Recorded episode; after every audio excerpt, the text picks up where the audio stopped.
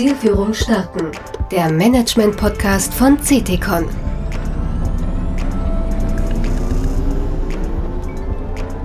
Hallo, mein Name ist Christian Bogenstock. Herzlich willkommen zu einer weiteren Tour von Zielführung starten, dem Management-Podcast von CTCon. In dieser Folge geht es steil bergauf. Martin Hoffmann und Siad Hammer besprechen innovative Steuerungsansätze am erfolgreichen Wachstum von On Running. Martin Hoffmann ist Co-CEO und CFO der On AG, dem Schweizer Spezialisten für Sport- und Freizeitschuhe. On hat das Ziel, seine Kunden mit innovativem Design und Technologie vom Produkt zu begeistern und wird seit 2021 an der New York Stock Exchange gehandelt. Martin ist uns langjährig vertraut als ehemaliger Kollege und aus der gemeinsamen Projektarbeit bei On. Siad Hammer ist Partner bei CTCon in München. Er berät seit 2004 führende Konzerne in der Unternehmenssteuerung.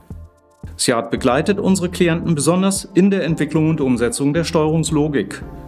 Hohe Bedeutung attestiert er dabei den Einflüssen aus Strategie und Governance, Performance Management und Controlling sowie Führung und Kultur.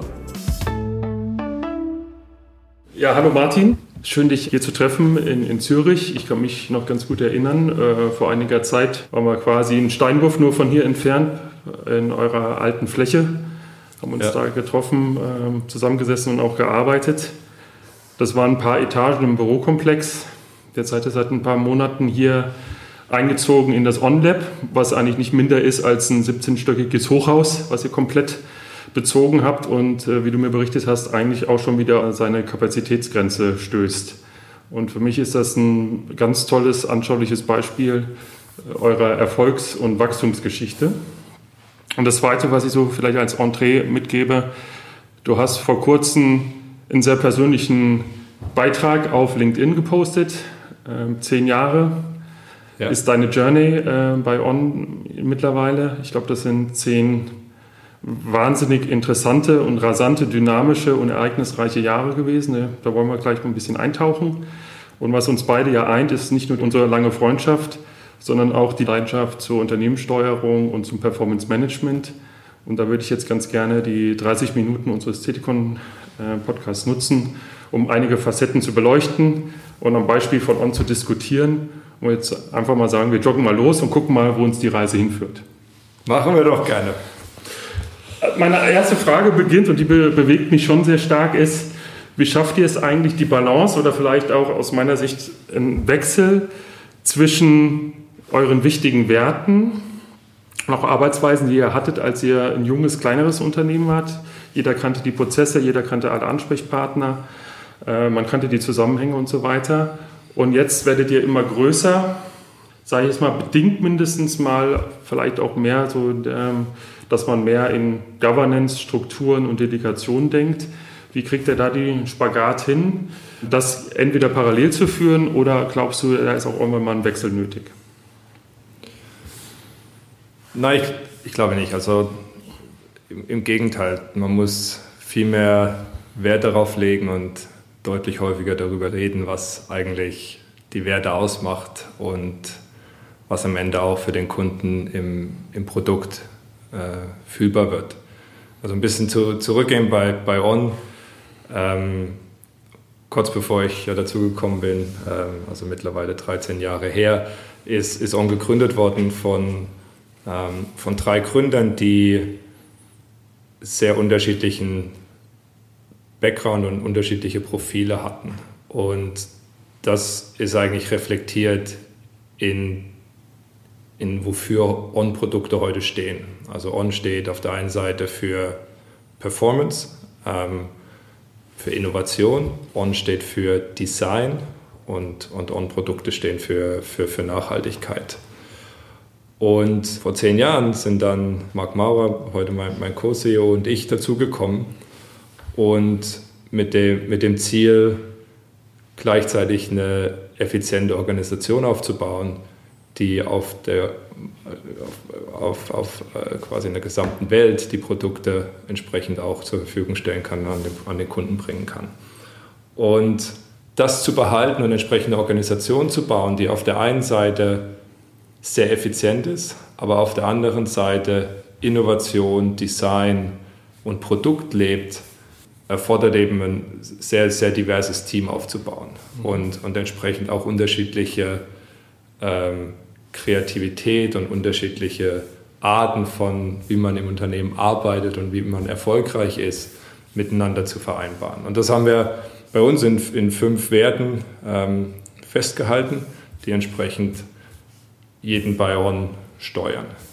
Und je größer man ist, desto wichtiger ist es, dass, dass die Werte bewahrt werden, aber dass auch, dass man eben bewusst nicht Personen, die Kreativität und Innovation leben wollen, durch zu viele Prozesse mhm. letzten Endes diese Kreativität nimmt, weil dann äh, sind wir nicht mehr erfolgreich als, als Unternehmen. Und das ist natürlich eine ganz wichtige Herausforderung von mir von Anfang an gewesen, ein Steuerungssystem zu, zu entwickeln, was letzten Endes natürlich auf Effizienz ausgerichtet ist, aber genauso der Unternehmung auch den, den Freiraum lässt, dass ähm, diese, diese unterschiedlichen Werte und die unterschiedlichen ähm, Kreativitätslevel ausleben zu können. Und wir reden extrem viel darüber, ähm, quasi wie man, wie man diverse Teams baut, wie man, wie man High-Performing-Teams baut und wie wichtig es ist, dass wir, dass wir unterschiedliche Ansichten in den, in den Teams haben und die miteinander entsprechend auch ähm, interagieren können und, und das zum Erfolg beiträgt. Mhm. Jetzt sprichst du es an, verschiedene Köpfe sind nötig, verschiedene Kreativitätslevel. Du hast mir mal aus meiner Sicht eine wahnsinnige Zahl gesagt, um die 700 New Hires im Jahr. Das ist so eine Richtgröße, eventuell ist sie sogar jetzt noch höher ähm, geworden. Wie gemeinet ihr denn diese neuen Köpfe ein? Weil genau das, was du eben beschrieben hast, Kreativität, die ursprünglichen Werte und die DNA zu behalten, auch obwohl man größer wird. Das ist ja durchaus eine Herausforderung. Da gibt es Instrumente wie Einführungswochen und so weiter. Das ist alles, glaube ich, richtig, aber das ist ja eigentlich nur ein Teil der Arbeit. Wie passiert das denn, dass man diesen wichtigen Kern beibehält und trotzdem so explosionsartig wächst im Team? Ja, es ist natürlich eine extrem große Herausforderung auch von, von, von Anfang an. Es ist aber auch, ähm, wenn man von 10 auf 20 Leuten wächst, ist es anspruchsvoll von 20 auf 40 und jetzt eben von, von anderthalbtausend auf, auf 2000. Der, die Themen bleiben immer recht, recht ähnlich. Das, das Wichtigste ist natürlich, neue Teammitglieder zu finden, die in die Kultur passen. Mhm. Und Dort legen wir den meisten Wert darauf. Da sind wir sehr, sehr glücklich, dass wir im letzten Jahr knapp 40.000 Bewerbungen bekommen haben auf die Anzahl von, von neuen Stellungen, die du gerade besprochen hast. Also so irgendwo anderthalb Prozent, die, äh, die bei On anfangen können. Ähm, ich glaube, die Annahmequote von Harvard ist, ist höher. Und das erlaubt uns natürlich, sehr großen Fokus darauf zu legen, Leute zu finden, die, die entsprechend sehr gut in die, in die Kultur passen. Und dort ist jeder gefragt, weil natürlich jeder ähm, Mitarbeiter im, im, Recruiting involviert ist. Ähm, das ist keine Aufgabe mehr von 100 Leuten, sondern das ist eine Aufgabe von, von allen.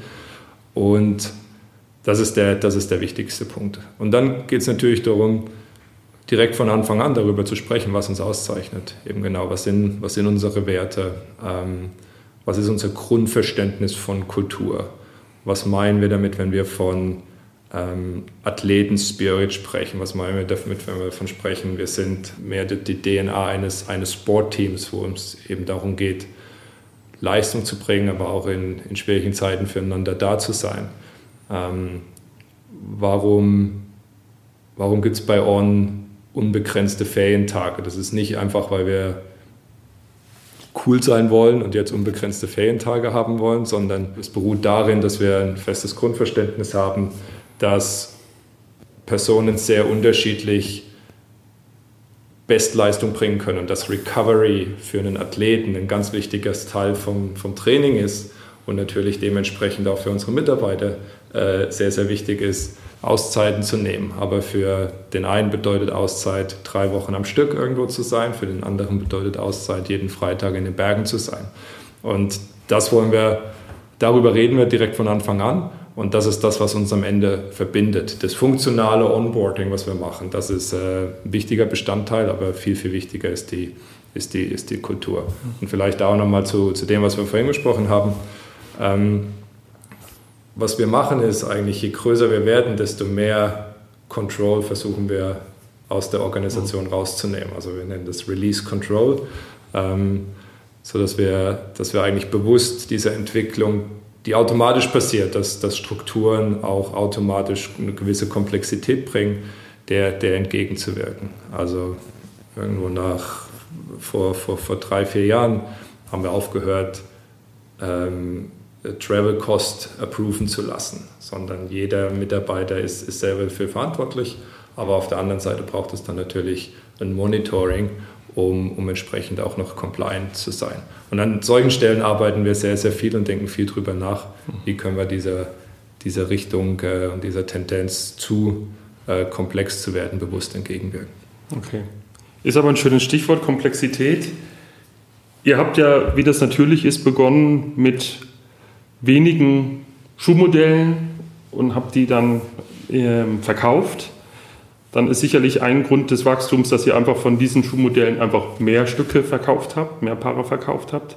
Aber mit der Zeit ist ja klar, der Wachstumspfad geht ja nur, indem man die Produktpalette erweitert.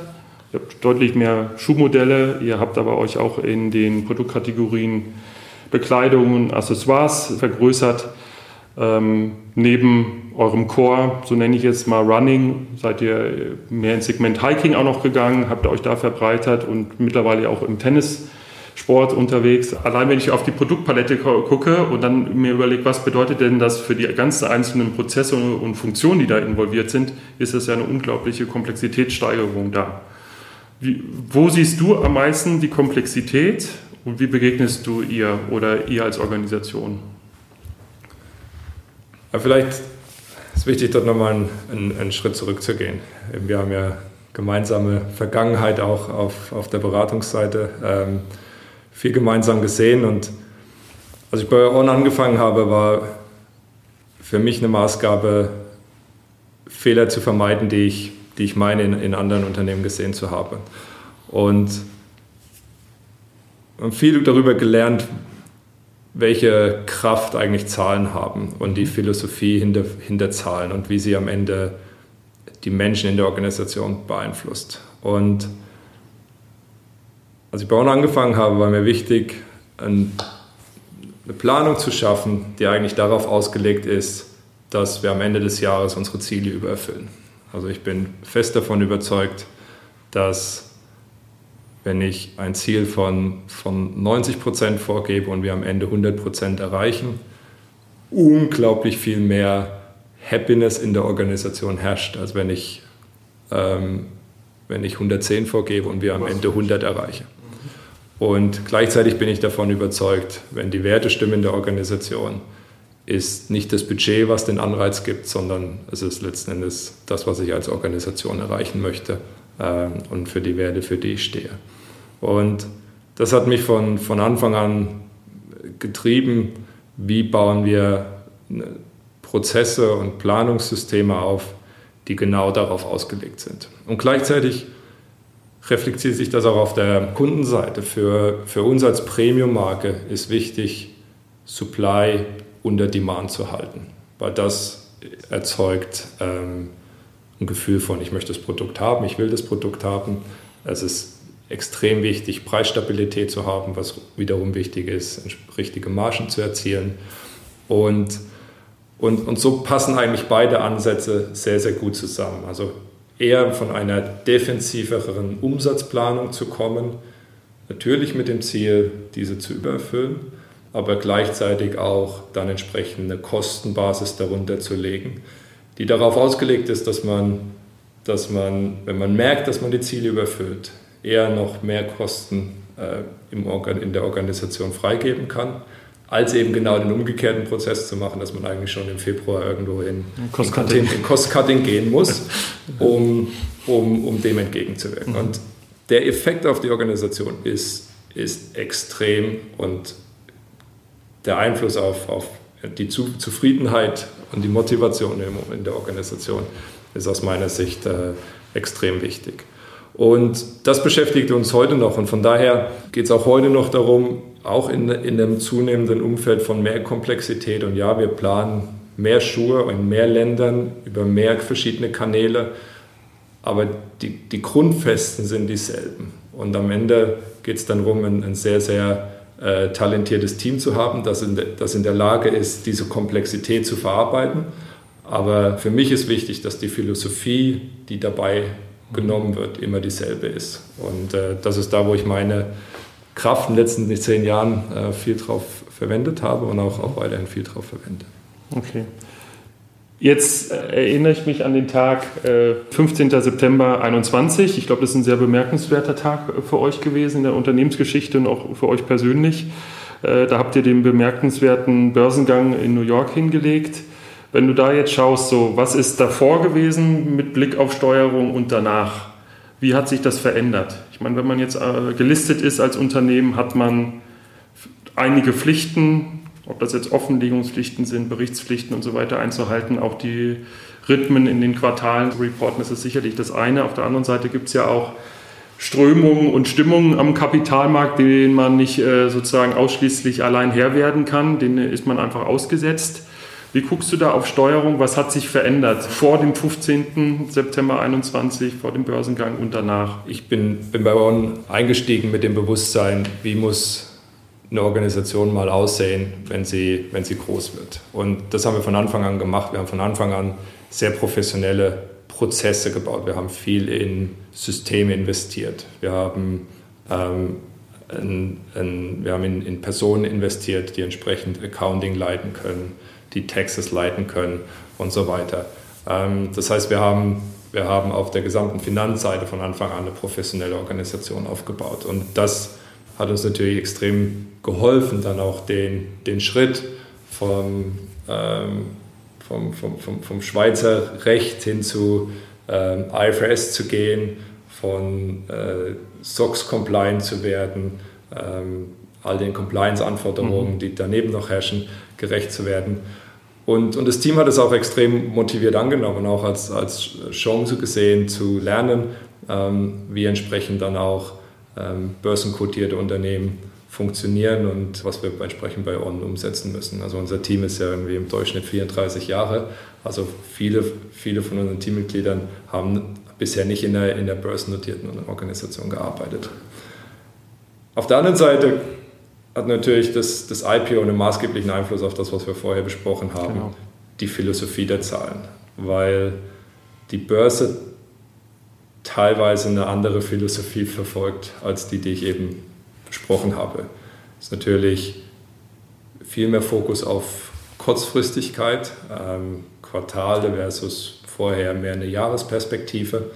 Ähm, und, und man hat wie noch einen, ein Element mehr in der gesamten Planungswelt. Das ist nämlich der Kapitalmarkt und mhm. die Zahlen, die man selber dem Kapitalmarkt gibt, aber auch die Erwartungen, die der Kapitalmarkt an das Unternehmen stellt, ähm, die ja teilweise auch von dem abweicht, was man selber an den Kapitalmarkt äh, spielt. Und da sind wir natürlich in einer ähm, sehr steilen Lernkurve äh, über, die letzten, über die letzten Monate, um genau damit umgehen zu lernen und entsprechend auch wieder die, die richtigen Rückschlüsse auf die, auf die interne Steuerung ähm, zu bringen. Aber auch dort versuchen wir dieselbe Philosophie anzuwenden. Ähm, auch dort haben wir über die letzten sieben Quartale jedes Mal unsere, unsere Prognose, die wir, die wir gegeben haben, wo wir am Quartalsende herauskommen, übertroffen, ähm, haben unsere, unsere Guidance dann, dann häufig erhöht.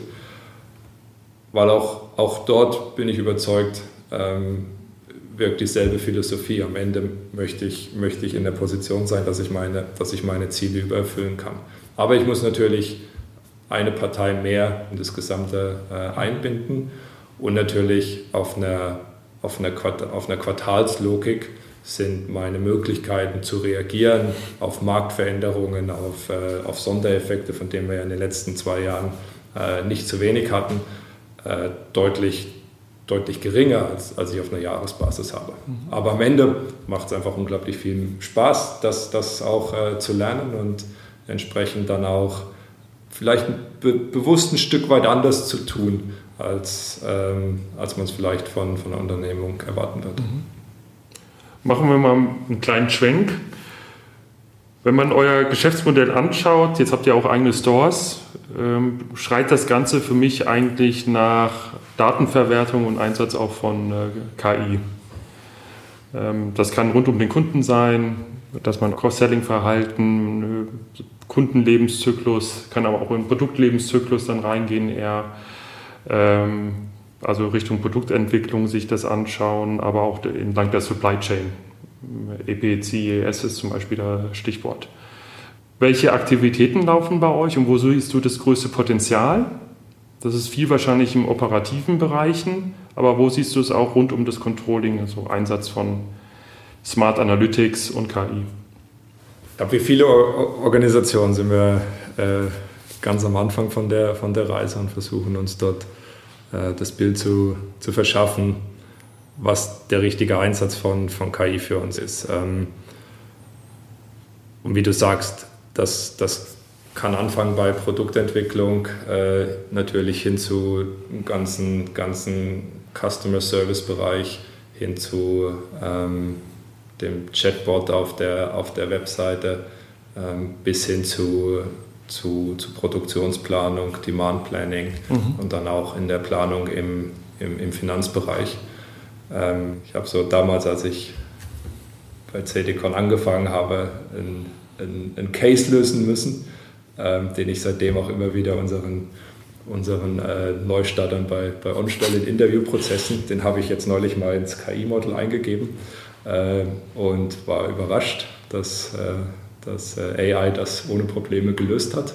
Äh, von daher zeigt das den Power, den, den man hat, indem man letzten Endes dort einen sehr komplexen Sachverhalt ähm, bereitstellen kann und dann, dann entsprechend eine recht gute Lösung dafür für bekommt. Also ich glaube, für On gibt es extrem viele Anwendungsbereiche, aber wir müssen natürlich für uns schauen, mit welcher Priorität verwenden wir die. Ähm, aber man kann sich natürlich vorstellen, dass, dass wir deutlich besser werden können, wenn es beispielsweise darum geht, äh, Größenempfehlungen zu geben für, für richtige Schuhgrößen. Ja. Ähm, aber natürlich, gesamte Demand Planning ist ein Riesenthema, was, äh, wo wir riesige Datenmengen bewegen müssen, die sehr komplex sind, ähm, wo, wo natürlich ähm, vorausschauende Planung, die Verwendung von, von ersten Verkaufszahlen aus unserem Webshop, aus unseren Retail-Stores unglaublich wichtig sind, um entsprechend dann auch die, die Demandplanung für die nächsten Monate zu machen. Mhm. Ähm, dort gibt es einen großen Einsatz, ein großes Einsatzfeld, aber eben auch äh, natürlich ganze Effizienz ähm, für, für die Verarbeitung von oder Kundenservice zu steigern. Es wird keine exponentielle Veränderung werden, es wird eine vertikale Veränderung werden. Also mhm. die nächsten 24 Monate werden sehr, sehr intensiv werden auf dem Bereich. Und ähm, glaube, wir werden viele Hackathons machen in vielen Funktionen und sicher auch im, im Finanzbereich. Und ähm, ja, ich glaube, es ist, ist, ist, extrem spannend und man muss natürlich auf der anderen Seite auch aufpassen, welche Zahlen stellt man dort zur Verfügung. Ähm, ist, man, ist man compliant? Kann man allen Antworten vertrauen, die man, die man ja. dort bekommt? Mhm. Ich kann mir auch vorstellen, dass das Kapitalmarktthema ähm, irgendwie beeinflusst wird von, von, von AI, sei es auf der, auf der Analyseseite, ähm, sei es auf der, auf der Kommunikationsseite. Also ganz, ganz, ganz großes Feld äh, und natürlich sehr frisch. Wir waren neulich äh, im, im, Silicon Valley unterwegs, haben dort mit vielen Unternehmen gesprochen, uns auch das Bild vor Ort, vor Ort zu geben. Ähm, wir haben natürlich eine der größten Kostenpositionen bei On ist, ist, ist Digital Marketing ähm, wo natürlich auch AI extrem große ja. Rolle spielen wird. Also extrem spannendes Umfeld. Mhm. Du hast es eben gesagt, extreme Vielfalt, nicht nur äh, bei der künstlichen Intelligenz und äh, Analytics. Geben, spannen wir das Feld nochmal äh, breiter auf und sagen Innovation, Investition. Wie läuft das bei euch? Ihr seid ein extrem kreatives äh, Team, das hast du auch eingangs äh, betont. Da sprüht wahrscheinlich die Organisation von, äh, vor Ideen, ihr aber auch im Management-Team. Wie kanalisiert ihr das? Äh, zum Schluss kann man ja nicht alles, wo man eine super Idee hat, gleich auch umsetzen. Muss mindestens mal das auf eine Zeitleiste setzen. Wie kanalisiert ihr gute Ideen? Wie kommt ihr zu den Entscheidungen, das verfolgen wir weiter und das nicht? Äh, wie läuft da bei euch der Prozess? Ja, eben auf der, auf der einen Seite, Innovation ist das Herz des Unternehmens und dort zu investieren ist, ist extrem wichtig. Und dort ist auch wichtig, den, den Teams die Freiheit zu geben, zu investieren und zu experimentieren, Sachen auszuprobieren, auch wenn sie dann nicht funktionieren. Ähm, gerade im Bereich Nachhaltigkeit. Das ist kein, das ist kein äh, geradliniger Prozess, sondern da gibt es viele äh, Kurven und, äh, und Einbahnstraßen, die man geht, bevor man, bevor man zur Lösung kommt. Aber auch da ist ja das Schöne in der, in der, in der Rolle letzten Endes als, als, als CFO, ähm, mit dem Modell, was ich, was ich vorhin besprochen habe, dass du eigentlich in der, auf der einen Seite haben wir von Anfang an gesagt, wir wollen starkes Umsatzwachstum mit mhm. Profitabilitätssteigerung verbinden. Und per Definition ergibt sich daraus eine gewisse, äh, eine gewisse, gewisse Barriere von, wie, wie viele Kosten kann ich aufbauen in der Organisation, wie viele Neueinstellungen kann ich machen, wie viele Innovationsprojekte kann ich parallel starten, wie viele Marketinginitiativen kann ich umsetzen. Und deswegen ist es wichtig, eine Organisation zu bauen, die eben auch auf Profitabilität ausgerichtet ist. Weil in dem Moment, wo ich kein Profitabilitätsziel habe, fällt es eben schwer, diese Argumentation zu machen mhm. und zu sagen, ja, wo mache ich Stopp, wo, wo versuche ich noch weiterzugehen. Und, und so hat sich automatisch am Ende eine gewisse Priorität ergeben müssen und auch ergeben durch, durch die Diskussion. Aber auch da ist es, ist, es ist wichtig, einen Rahmen zu schaffen, wo die kreativsten Köpfe bei On nicht als erstes an Finanzen denken müssen, sondern wie sie eben über Innovation nachdenken können, über Kreativität, diese ausleben können und man auch als aus dem Finanzbereich das Gefühl entwickeln muss, wo wir das am Ende plus minus rauskommen und mit dieser Unsicherheit aber auch leben können muss. Und das, das ist eigentlich auch das, das Schöne und das, was, was Spaß macht, dass man eben nicht alles genau weiß, aber man muss für sich selber genügend Elemente haben, die vielleicht mal etwas höher rauslaufen, andere laufen etwas niedriger aus, sodass dann nach dem Gesetz der großen Zahlen sich am Ende das Bild ergibt, was sich was ich ergeben äh, soll. Und äh, dort hilft es natürlich von Anfang an in der Organisation dabei zu sein und eigentlich mhm. äh, auch einschätzen zu können, wie, wie verschiedene Projekte am Ende ähm, äh, auch zum Erfolg beitragen oder auch nicht. Okay.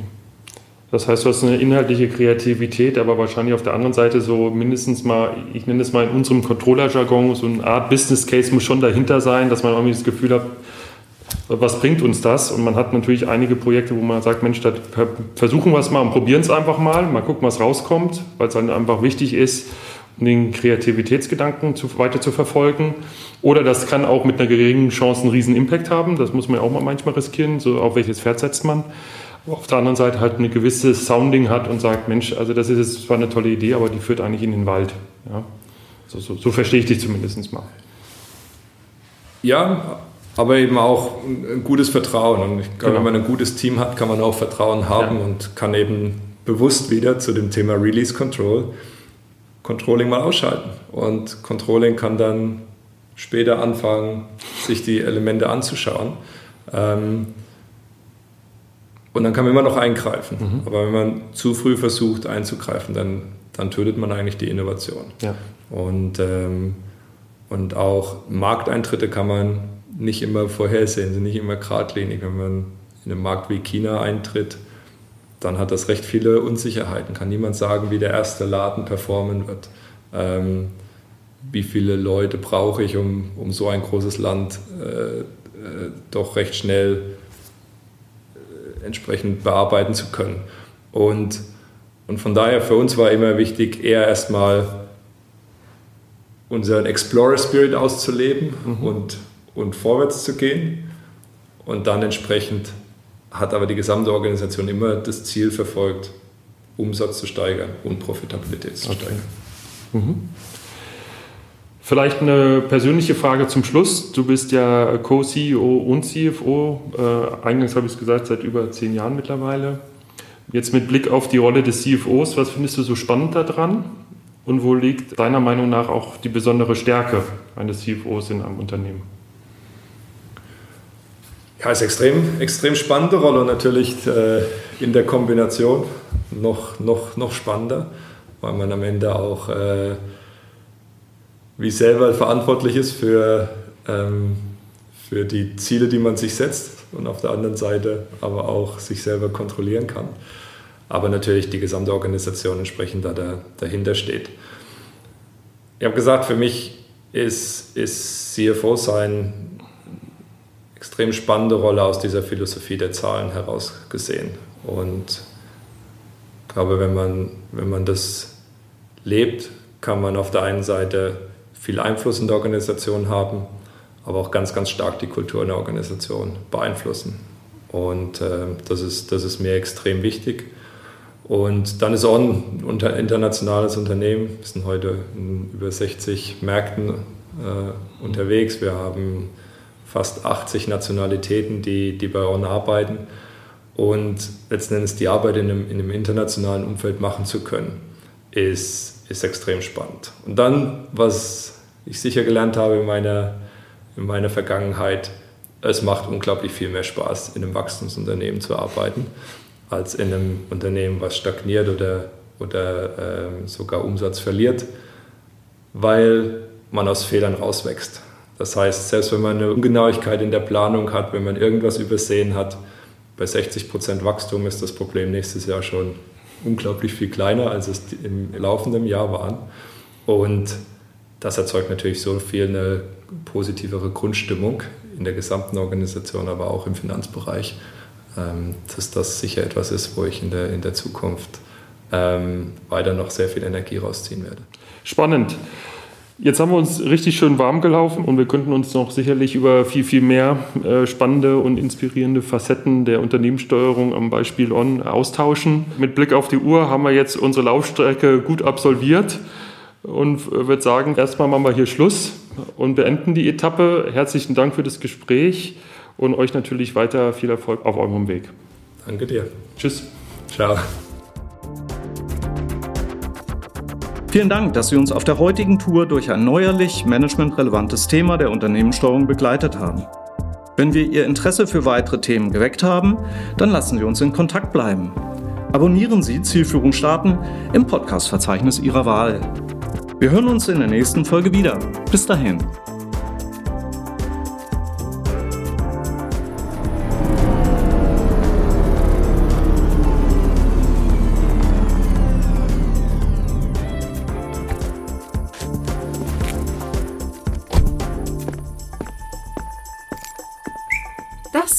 Zielführung starten, der Management-Podcast von CTCon.